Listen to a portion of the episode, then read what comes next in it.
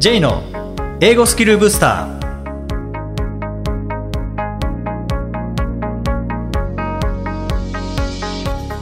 こんにちは。J こと早川浩二です。こんにちは、アシスタントのあきです。この番組は旅行や仕事で英語を使えるようになりたい方、TOEIC などの資格試験の勉強をしている方、英語学習へのモチベーションを高めたい方にスキルアップのコツをお伝えしていく番組です。J さん、今回もよろしくお願いします。よろしくお願いしますい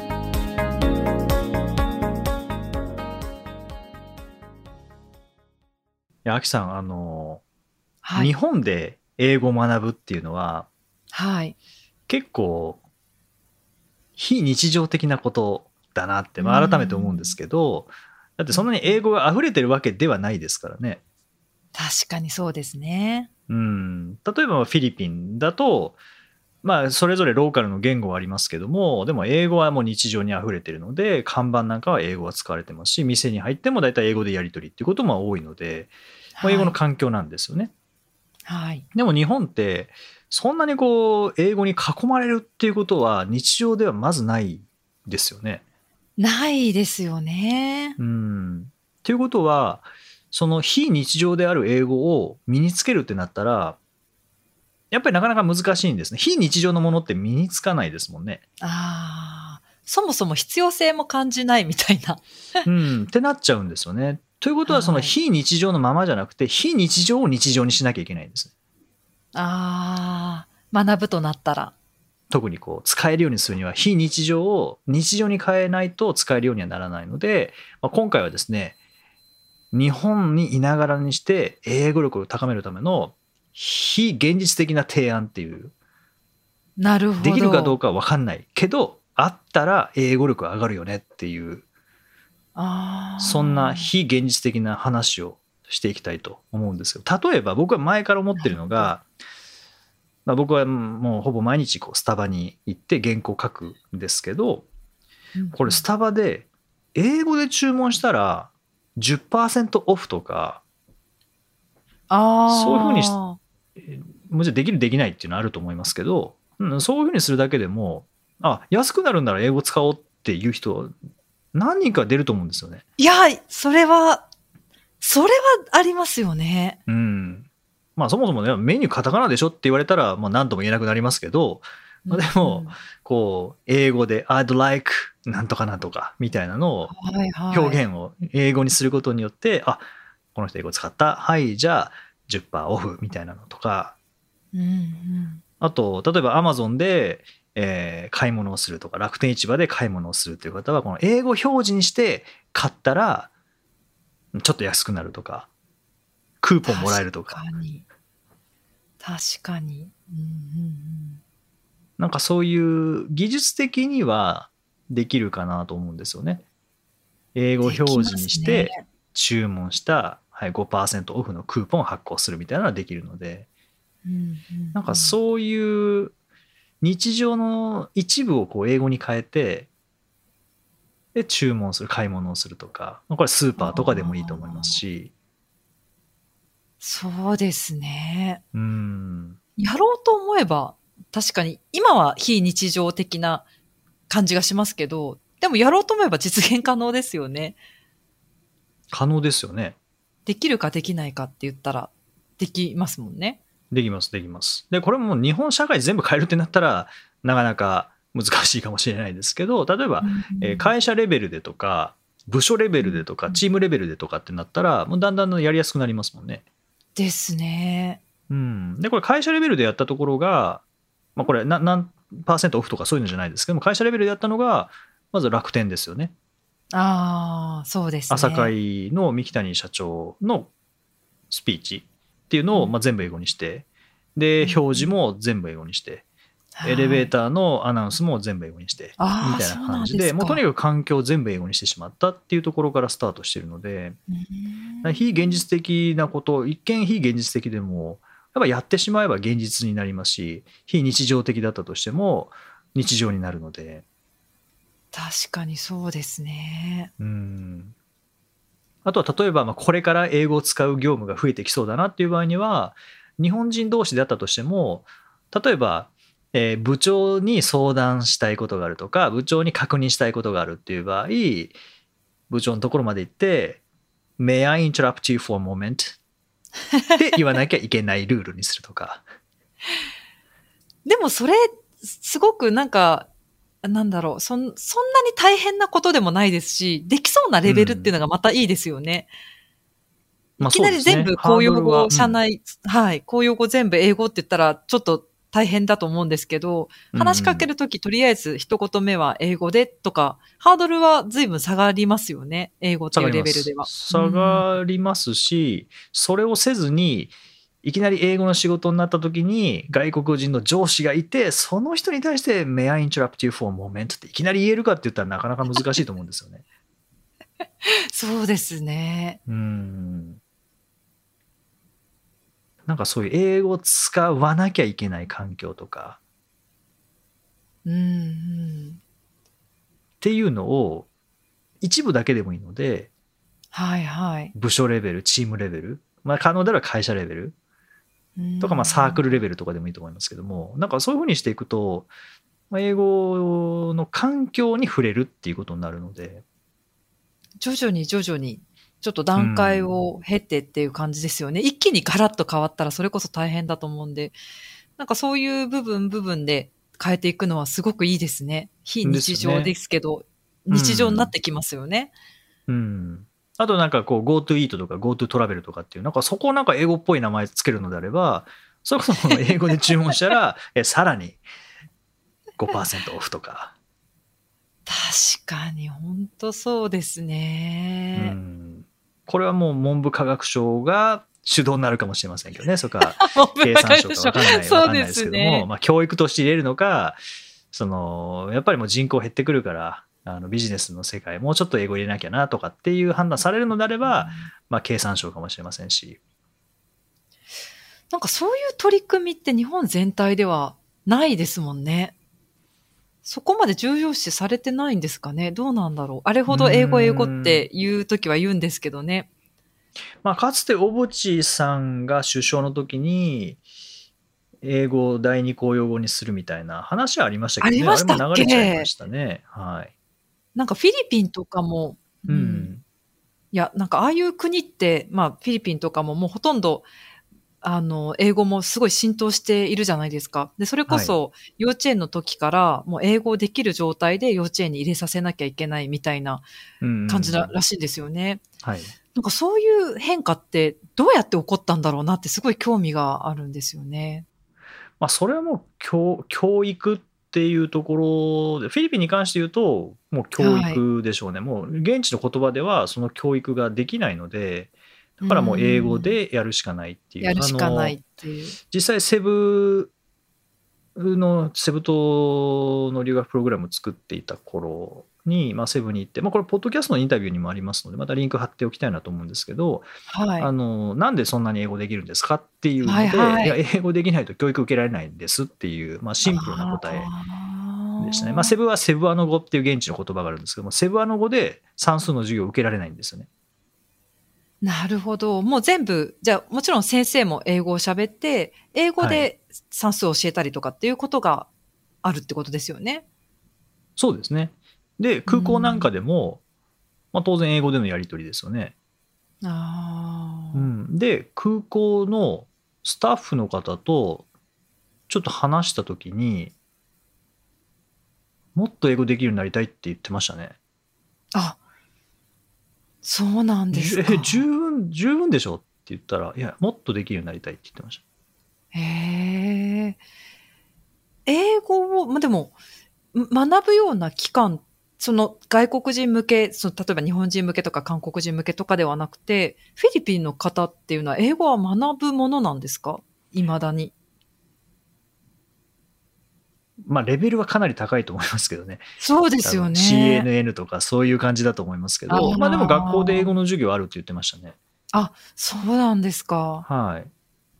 ただまあもうそもそも高等教育受けるためには英語でしか受けられないので、だから小学校とかやっぱ小さい頃から英語ができるようになっておかなければ高等教育受けられないっていうところなので、ねまあ、自然とそう目指すのであればできなきゃいけない環境に入れられて日常的にまあでも普通に生活しててもやっぱりあのショッピングモールとか行ったらほぼ全部英語ですからね。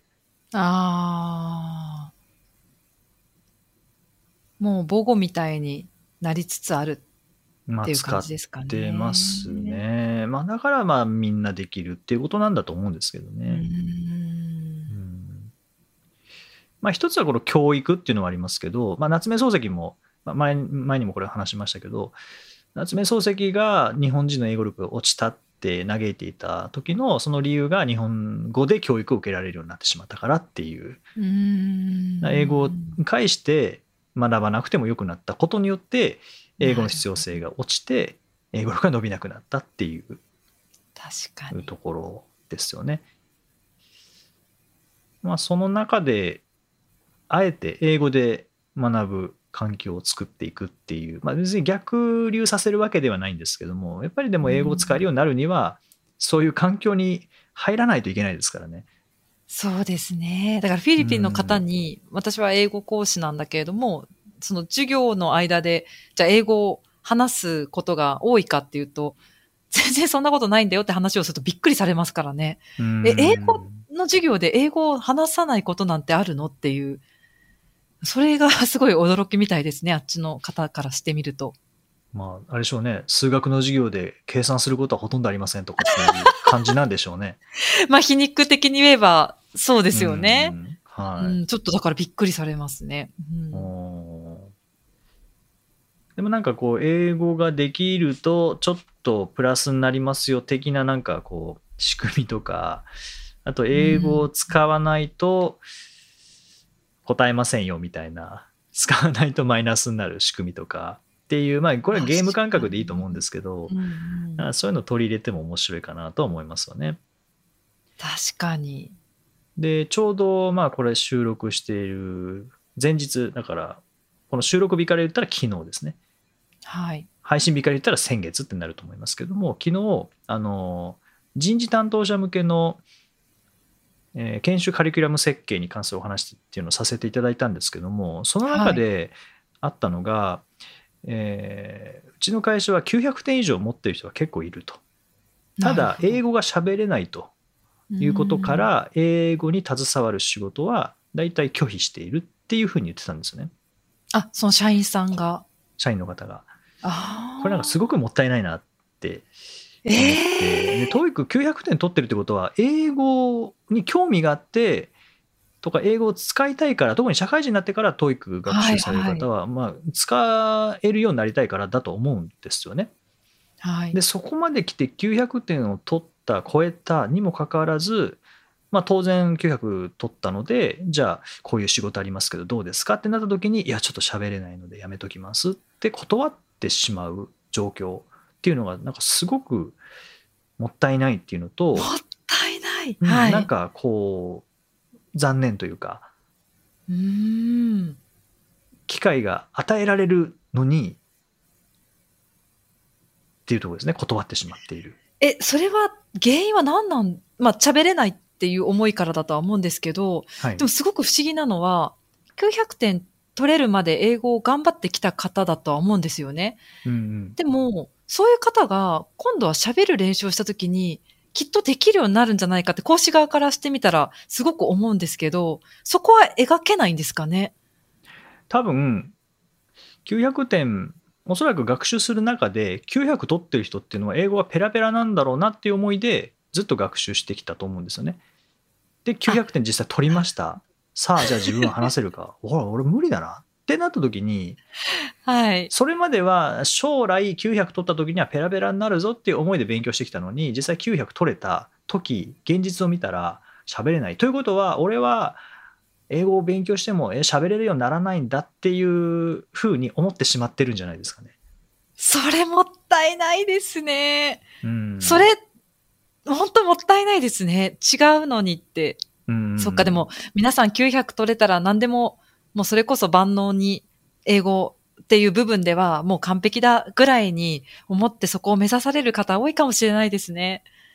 もちろん900点取るっていうのは、あの、生半可な気持ちで勉強してても取れるものではないので、すごいことなんですけどね。すごいことだとは思うんですけども、はいじゃあ、問題を解く練習をして、その理解、話されてることが理解できる。書かれてることが理解できる。そして問われてることが解ける。っていうだけでじゃあ話せる、書けるようになるかっていうと、やっぱりそこはギャップがあるので、でもそこまでの英語力があれば、本当にあとは環境を作って練習していくだけなんですよね。いやー、本当に、いやもうそこをちょっと意識を改善というか、意識の改善ですよね。思い込みがそうさせてるんだとしたら、あともう少しですよっていうところまで来てる感じがすごいするので、ちょっとそこ、意識改革が必要ですね。うんそれこそそこになんか非現実的な英語環境をはい入れらはい。れれば、もう無理やり使わなきゃいけない状況ですよね。で多分このテステストでこううん点数ハイスコア取れてで話せないから英語の仕事しませんという方はテストって、まあ、それこそ900点以上取るっていうことは9割以上正解してるわけですからねほとんど間違いないんですよね。はい。ほとんど間違えなくなったから900点取れるわけなので間違えるっていうところに対して恐怖心というかこう劣等感というかっていうのをなんか人よりも感じやすいのかなって思うんですよね。でそこでじゃあ喋ったら絶対間違えるじゃないですか。そうですね。なんか自分でギャップが耐えられないっていうのはありますよね。例えば900自分が取っているのに喋れないっていう、そのギャップに自分が耐えられないとか、そういう自分を他の人に見られるのが恥ずかしいっていうのはありそうですね。ありますね。でここまで本当に900点取った。でも自分の中では900点取ったら英語ペラペラ喋れているはずだったのにそうではない。で話したら絶対ボロが出る。ボロっていうわけじゃないんですけどね。あの思いとしてはボロが出るっていう思いになっちゃうんでしょうね。で余計にこう自信がなくなってしまうっていうところなので、まあこれはもう単純に練習不足なだけですからね。だから、はい。まあ、これもあのちょっと前に落合監督の練習の話しましたけどもはいはい。もう練習の場を作ってでその間違える中で改善していくっていうのがまあ上達だと思うんですよね。それはあのスポーツでもそうですし楽器の演奏でもカラオケでもそうなんですよね。お音程ずれたらまた直していけばいいんですよね。で英語学習も全く一緒なので、まあ、英語学習というか使うってなったら学習じゃなくなるかもしれないですけどもでもこうはい英語スキルに高めていくっていう意味では間違えながら改善していけばいいので、まあ、その間違えるための改善のための練習の場ですからね。そこをうまく企業がなんか環境づくりなり、うなんとなくしてあげられたらいいですね、きっと。うんそうですね。まあ、これはまあ人事部主導じゃなかったとしても、例えば、えー英語学習サークルとかがあるのでは、そのサークル主導でだんだんこう広げていくっていうのでもいいと思いますし、うんなんか英語力を高める、この社内の英語力を高める非現実的な施策みたいなものをこうブレインストームして、で、非現実的に出したけど、意外とこれって大体取り入れられるよねみたいなのが出てきたら、それどんどんやってみるっていうのはいいですよね。それがなんか会社の文化になってったりとか、また色になってったりとかして、なんか力がつくんだったらすごくいいですよね。うん、そうですね。そうすると、ああ、こういう、この会社だとこういうふうにして成果出てるんなら、じゃあうちもこうしようかなっていうところで、必ずしもこれ、英語力伸ばすのって研修だけじゃないと思うんですね。きっかけにはなりますけど、まあその研修以外、研修離れたところで研修で学んだことを使っていくとか、あとは全然その研修というのではなくて、もう楽しみながらもう生活の中に英語を埋め込んでしまって、そして普通に使っていくとか、っていうのはそんなにこう努力もいらないと思いますし、そうですね。うんまあ今日はですねその、まあ、スタバでとかみたいなところから行きましたけど、まあ、スタバでこれを導入するのっていうのは まあ無理だとは思うんですけどもこう社内的なところではあの調整はしやすいと思いますしもう個人レベルでもいいと思うんですよね。うん、そうですね。うん、この人と話すときは、もうとりあえず一言目は英語にするとか、いうふうにしてしまうことで、なんか英語への抵抗感なくなりますし、まあ、間違えたからといって通じればいいやっていうような、いい意味のこう中途半端さ、うんうん。うん、出てきますし、で、今度は間違えたら、あ間違えたなって分かったら、そこからまた改善していけば、精度が高まってきますからね。確かにそうですね。うんはい、という感じの、まあ、環境づくりをすることによってもう英語の練習の場というよりも経験の場ですよね。練習とも思わなくてもいいかもしれないですよね。とにかはいはいく経験する、英語を話す経験をするとか、うん使う経験をすることによってもっと上手くなりたいってなったらそこから練習に変えていけばいいですからね。うん、そうですね。はい。ぜひ、だったらこういうの入れてみようかなっていうのを思いついた方は、ぜひもうどんどん取り入れていただければと思いますし、こんなのが良かったっていう、これやったら結構成果出たっていうのがあれば、ぜひ、あの、報告教えていただけたらと思います。はい、教えてください。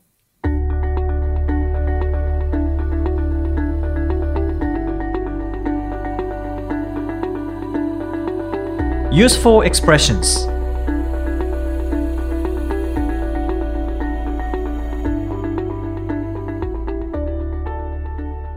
続いては、英語の名言から学ぶお役立ち表現をご紹介いただきます。ジェさん、今回の名言は何でしょうかはい、えー今回はジム・ローン、まあジム・ローンの言葉です。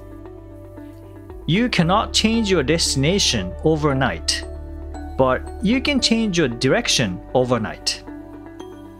You cannot change your destination overnight, but you can change your direction overnight. 運命を一夜で変えることはできないが、あなたが進む方向は一夜で変えられる。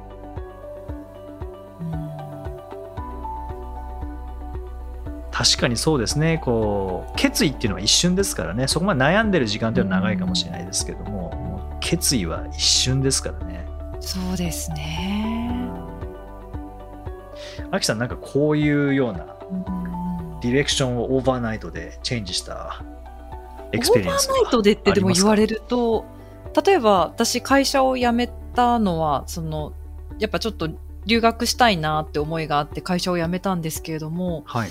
なんかやっぱり漠然としたそのいつか行きたいなって思いがずっとあったので、一夜にして決めたっていう感じではなかったですかね、でも。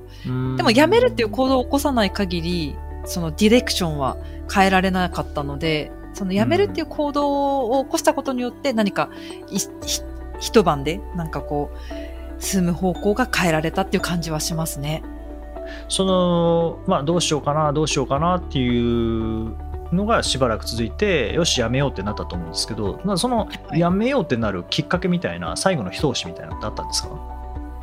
多分年齢だったかなと思いますね、単純に。もう20半ばで、なんか、そうですね、もうそろそろい行っとこうかなっていう、なんか自分の中でのなんか区切りがあったんでしょうね。あんまりよく覚えてないですけれども。うーんうんでもなんかそういう区切りとかって大事ですよね何かを決定するとき行動するときってはいはい。なんかもうもうこあここまでだってなったら動けますよね僕はあの好きなあの、はい安清の漫才の西川きよし横山やすしの安清のネタで飛行機はなぜ飛ぶのかっていうネタがあっていやもうはい。滑走路なくなるから飛ばなきゃしょうがないだろうっていうのがあるんですけどいやもうまさにそれですよね。でもその滑走路の切れ目っていうのはなんか与えられるものじゃなくて自分でも決められそうですよね。ああ、そうですね。もともとあるものっていうよりは、自分でどこを区切りとするか決めるっていうことですかね。うん、もうできますよね。これなんか、まあ、英語力を高めるという意味では、それこそ900点取ってるけど、喋れないから英語の仕事はしませんっていう、本当はしたいっていう気持ちがあるのであれば、どっかでその滑走路を区切って、もうとりあえずこうやってみようっていう、墜落することはないですからね。そうですね。うん、致命的なミスっていうのは絶対ないので、900点も取っていれば。はいはい。うん。ですので、そこの、ちょっと飛んでみる。で、その飛びながら軌道修正かけていくっていう風にしていけば、まあ、最初の少しの、ほんの少しの勇気は必要ですけども、もうなんか勇気とか言ってられないっていう、こう、もう強制的に滑走路が切れる状況を作ってしまえば、人間やりますからね。一回引き受けちゃうとか、うん。例えば来年から何かそういう仕事が入りますとか、半年後入りますって言ったら、まず引き受けて、滑走路を自分で決めるっていう長さを決めて、そこまでは頑張ってみるとか、そうするとなんか、ディレクションは変わりますよね、きっと。変わりますね。で、あの時、あ、か滑走路切っておいてよかったってなりますよね。ありますよね。うん。うーん。いやーこれは、じゃあ、滑走路切ってみようかなという方もいらっしゃると思うんですよね。いや、そういう機会があるんであれば、なんか、活かしてほしいなって思いますね。特に900点以上お持ちの方だったら、もう本当なんかもったいなすぎて、うん頑張ってほしいなってもったいないそうなんですね。昨日、なんかその話を聞いては、すごくもったいないなと思って。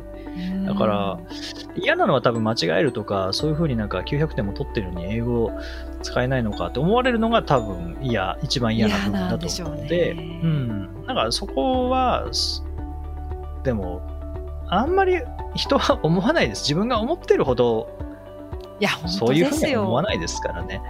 うんうんうんうん。ですので、やまあ、そこからは、喋れば喋るほど喋れるようになっていくので、まあ、スポーツと一緒ですからね。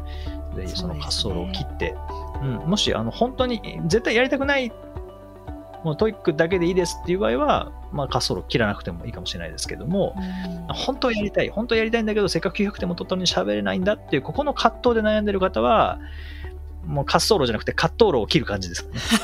うまい。本当そうですね。いや、なんか葛藤ですよね。その、やるかやらないかの時って、もう滑走路を走ってる時、葛藤してる感じですよね、きっと。ですね。それをカットするっていう感じですもんね。うん 本当に、うんまさしく。はい。ぜひ、じゃあ、葛藤路をカットしようという方はですね、えーぜひもう今、今、もう決めていただいて、そして飛んでいただけたらと思います。はい。第128回をお送りしました。J さん、はい。非現実的なお話って今日ありましたけれども、非現実的な発想がこう現実になったみたいなことってありますか？結構ある気がしますね。あ、本当ですか？え例えば、まあ、非現実的っていうのは、あくまで自分が非現実的って思ってるだけですもんね。主観が入ってるっていうことですかね。ね。自分から見て。多分これ無理,、ね無理だろうなとかっていうのは非現実的じゃないですか。これ無理だなとかっていうのは。そうですね。そっか。無理ってことは非現実的だって思ってるってことですもんね。ですよね。だからそのあむ一見無理かなって思ったことをやってみたら、あれ？できちゃったっていうのはなんか結構あるあと思うんですよね。例えば、今パッと思いついたのが、まあ、出版ですよね。ああ、出版なんて自分にはできるなんて思ってなかったですし、あの、夢だったというか、夢にも思わなかったですね。そんなもんできるなんていうことは知らなかったので。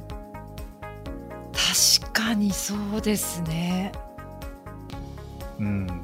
でも、その出版に至った、もともとのきっかけは、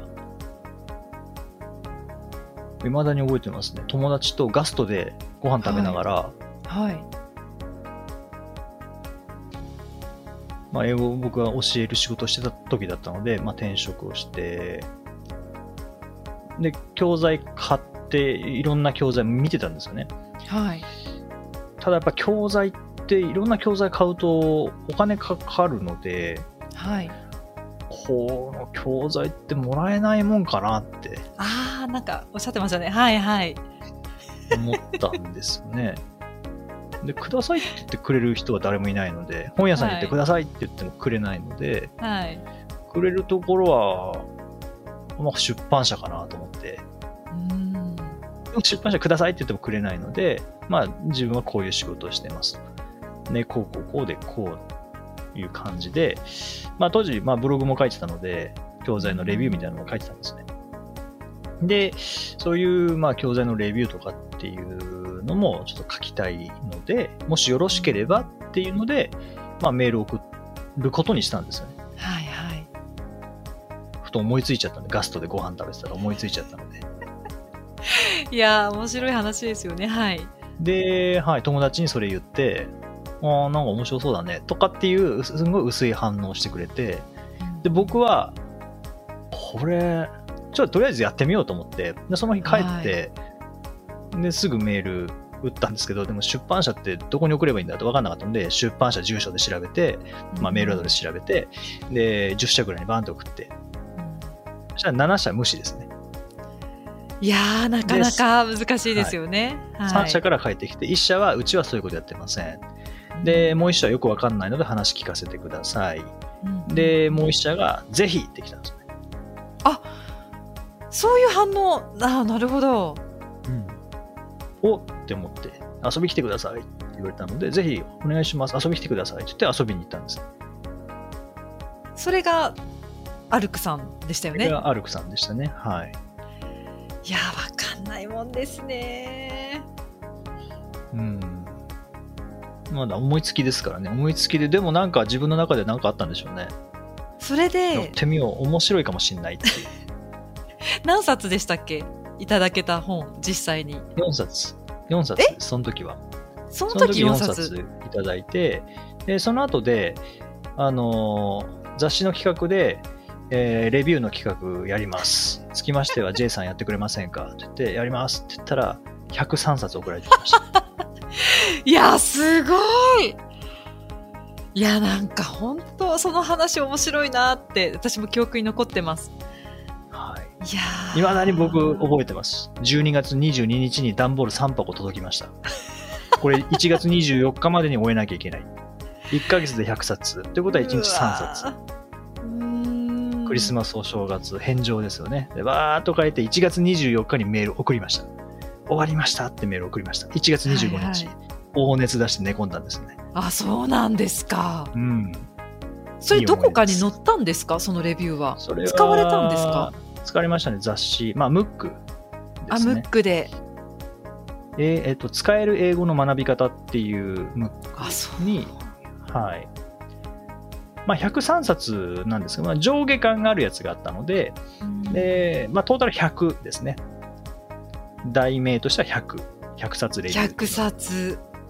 はい。すごいですね、うん。言ってみればそれが言ってみればその記事を書く執筆のデビューですかね。デビューですね。執筆デビューですね、それが。執筆デビュー。いやでも担当者の方もそうやってなんかよくわからない人から 手紙があ手紙メールが届いてぜひってよく言ってくれましたよね。うんなんか後日談聞きましたけどね、なんかこんこんな人からなんか来たんだけど、どうしますかみたいな。なんか面白そうだから会ってみたらどうですかっていう。いやーそれって本当面あと白い決断送った、うん送った部署が良かったんですね。そのアルクさんのサイト見てたら、は編集部は見当たらなかったんですよね。あだから僕違う部署に送ったんですよね。ーえーどこだったか忘れましたけど、広告関係かちょっとどっか忘れました。そうなんですかうん、そこにいた方が、新しいもの好きというか、いやー運命ですよねいう感じでうん、うんそうですね。僕、あれなかったら多分今の仕事一個もできてないですからね。それの話を経てあのあれですかね TOEIC 講師指導者セミナーがあそうですね。そこでおい会いした方からメール来て、今度こういうのやるんですけど、あ空いてたらどうですか？って言われて、それまで僕は知らなかったので、空いてたらどうですか？ってたまたまその土日が空いてたので、あじゃあ行きますって言って言ったら、ロバートがいて、ロバートと広前田さんがいて、で、ロバートに、J、なんか将来の夢とかあんのかって聞かれて、ああ、まあ一緒に一冊ぐらい本出せたらいいですね、みたいなことを答えたら、3週間後に、え J、これやらないかって来て、そうなんですか、うん、J これやらないか。ただ、やっぱり、その、編集の方も僕は何者なのか分かんないし、ど素人なので、まあ、ど素人に書かせるわけにいかないということで、まあ、オーディションがありますということで、えー僕は原稿書いて、日本語訳書いて、解説書いて送ったんですね。そしたら OK が出て、プロセスがあったんですね。へえ。そうですね。まあ、本当にできるのかどうかっていうところですよね。いやー、それ本当に大きく運命を変えた出来事ですよね。うん、まあ、あの一通のメールがなかったら、本当に今やってる仕事は一つもできてないだろうなって思いますうー。んまあ自分でその講師向けセミナーを見つけるっていうことがもしその時なかったらっていうのもありますしね。TOEIC 教えてましたけど、当時。別にそんな専門的に教えようとも思ってなかったですからね。じゃあ見つけられてないですね、きっと自力では。探してもないです。はい。うん。で、たまたまこういうのあります。っていうのを言われて、たまたまその土日土日っていう、まあ、土日2回ずつですね。土日土日か。へーっていうのがたまたま、それ以外の土日は埋まってたんですけど、そこだけ空いてたんですよね。まあそういうのも奇跡も重なって、で、行ってみたら、あ、トーイックって面白いなって思って、それまでトーイック3回しか受けたことなかったんですけど、まあそのセミナーをきっかけに、はいはい。うん、あの、毎回受けるようになって、すごい。っていう感じですね。人の運命ってどこで変わるかわからないですね。ちょっと、まあ、んなんかこう結果を期待せずにメールを送って、まあ当たったらラッキーぐらいに思ってて。うん本が欲しかっただけですからね。本当そうですね。本が手に入ればそれでいいと思って送ってたものが、まさかレビューを書いて、それが仕事につながってって思わないですよね。そうですね。まあ、少なくとも僕は本もらえたところでもうすごく嬉しかった。なんなら1回目行って4冊もらえた時点ですごく嬉しかったですから。目標はそこで達成してるわけですよね。はい。でもまさかそのアルクスさん、アルアルクさんも、J さんみたいな逸材をそこで見つけられるなんて、思ってなかったでしょうね。うんなんか変な人から変なメールが送られてきたみたいな感じでしょすうね。ごい。なんか、引き寄せの力なんですかね。そこで断ってたらそういう出会いがないってことですもんね。まあ多分送る部署違ったら無視でし無視だったと思います。受け取る人が違ったらってことですよね。はい。うん。まあ、なんか、なんか全てが、全てがというか、たまたまですけどね。なんか良かったんでしょうね。たまたまっていうのが運命を変えることもあるんですね。ただまあ行動しないと巡り合わないってことですよね。あ、それは間違いないですよね。メール送んなかったら絶対声あの声かけられることはなかったと思いますし。はい。うん、今、今やってることはもう本当に全てそれを経てなので、うーんあそのあのメール一通送んなかったとしたら、まあ、仮にこうガストで話してても、まあ、こんなん出たらいいよね、わははで忘れてたらもうなかったわけですからね。そうですうね。ん、あまあ、あのメール一通送るのと送んないのでは、まあ、大きく人生は変わりましたよね。そうですね。ごい、そんなことがあるんですね。面白いですね。うんなんか思い立ったらとりあえず考えずにどう思われるかとかっていうのじゃなくて、まあ、もういくらでもやらない理由はありましたからね、きっと。こんなメール送ったらやっぱ変な人に思われるだろうなとかうんうん。っていうのはいくらでも思えたはずですけどね。でもなんかそれよりもなんかね楽しみの方がもしかしてこれ本もらえたりしちゃうのかなとかみたいな、なそそんな感じでノリで送った感じですからね。夜だったし。夜夜書くラブレターみたいな感じですよね。そうですよね。もうノリで勢いで。そうそう。あ、これ朝まで寝かしてたら無理なので、まあ、多分夜中12時ぐらいに送ったんじゃないですかね。うん、でもやらない理由考えると確かに面倒くさいっていうのもあるかもしれないですし送って何もなかったらそれはそれで嫌だなって思うかもしれないですしなんかやらない理由はたくさんありますもんね。うん、いくらでも考えられますからね。うんはい。多分誰しもあると思うんですね。あの、あのなんか一瞬の決断というか、うんちょっとそう思ってなかったけど、やってみたら、それこそ今日のあの名言じゃないですけどね、進む方向い一一夜で変わりましたからね。うんうんまあ、それが現実的だったとしても、非現実的だったとしても、まあ、やってみて、マイナスになることはないですもんね。どう転んでも進む方向をちょっと変え変わるかどうかっていうところだけですからね、運命が変わるわけではないので。あーあそれ、そうですね。運命が変わるわけじゃないっていうのは、確かにそうですね。うんうん。だから例えば、うん、明日からアメリカ行きますってなったら運命変わるかもしれないですけど、まあ、アメリカ行きますってなる前には、よし、明日からアメリカ行こうって決め決めるわけですからね。うんこれで運命は変わらないですもんね。アメリカに行ったら変わるかもしれないですけど。そうですね。うんメール一通で、結果として運命変わったかもしれないですけども、メール一通送った瞬間には運命は変わってないですからね。そうですね。うん。なんか、久々に思い出しましたけど、はい。いい話ですよね、これ、本当、うん、いい話かわかんないですけどね。いい話だなって思います。なんか、うんこんなに明確に、なんか人の、こう、今後の、なんかこう、あれが変わるんだなっていう、すごいなんかいいストーリーだと思うんですよね、このストーリー。うんそうですね。うん。まあそうも思ってなかったですかね。なんならもう僕の思いはすぐに達成できたわけですからね。本をいただけるっていう。いやー、なんか導かれてるような気さえしますよね。うん。まあ動いてみたっていうところですかね。ですね。はい。またちょっと改めて、そんなことを、今だったら何するかなって考えても面白いかもしれないですね。あー。今この状況でまた新しいメールを出すとしたらみたいな。どこに、誰に、どんなメールを出すかとか。いやでもなんか年を経るごとにどんどん自分が理性的になって大胆なことって意外とできなくなってる気もしますよね。そんなことないですか？子供のうちはなんか幼いければ幼い時の方が直感で動けてたような気がするんですよね。あ、そうですか。僕、今の方が動けますね。え、本当ですか？うん。あそれはすごいです。退化したのかもしれない。人間として退化したのかもしれない。そんなことないと思うんですけど、でもそれはすごいですね。私なんか逆に常識にとらわれてるのかなとか思う時があります、自分が。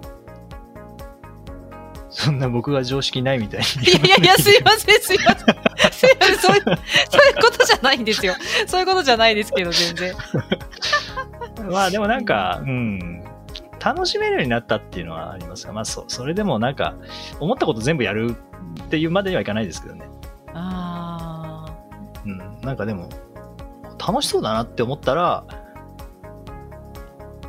うん、なんかなんかとりあえず動くようにはなりましたね。ーあーか、価値観の基準が定まったんですかね、J さんはじゃあ。楽しいからうんやる。動いた方が面白いっていうのを思ったんでしょうね、きっと。うんうんうん。と思います。はい。深いですね。はい。はい。はい。だいぶエンディングが長くなりましたけども。はい。はい。ありがとうございます。聞いていただいてありがとうございます。はい、ありがとうございます。さて、この番組ではリクエストやご感想をお待ちしています。メッセージはツイッターやメールなどでお気軽にお送りください。また、毎日配信の単語メール、ボキャブラリーブースターの購読もおすすめです。J さん、今週もありがとうございました。どうもありがとうございました。Okay, thank you for listening. See you next week.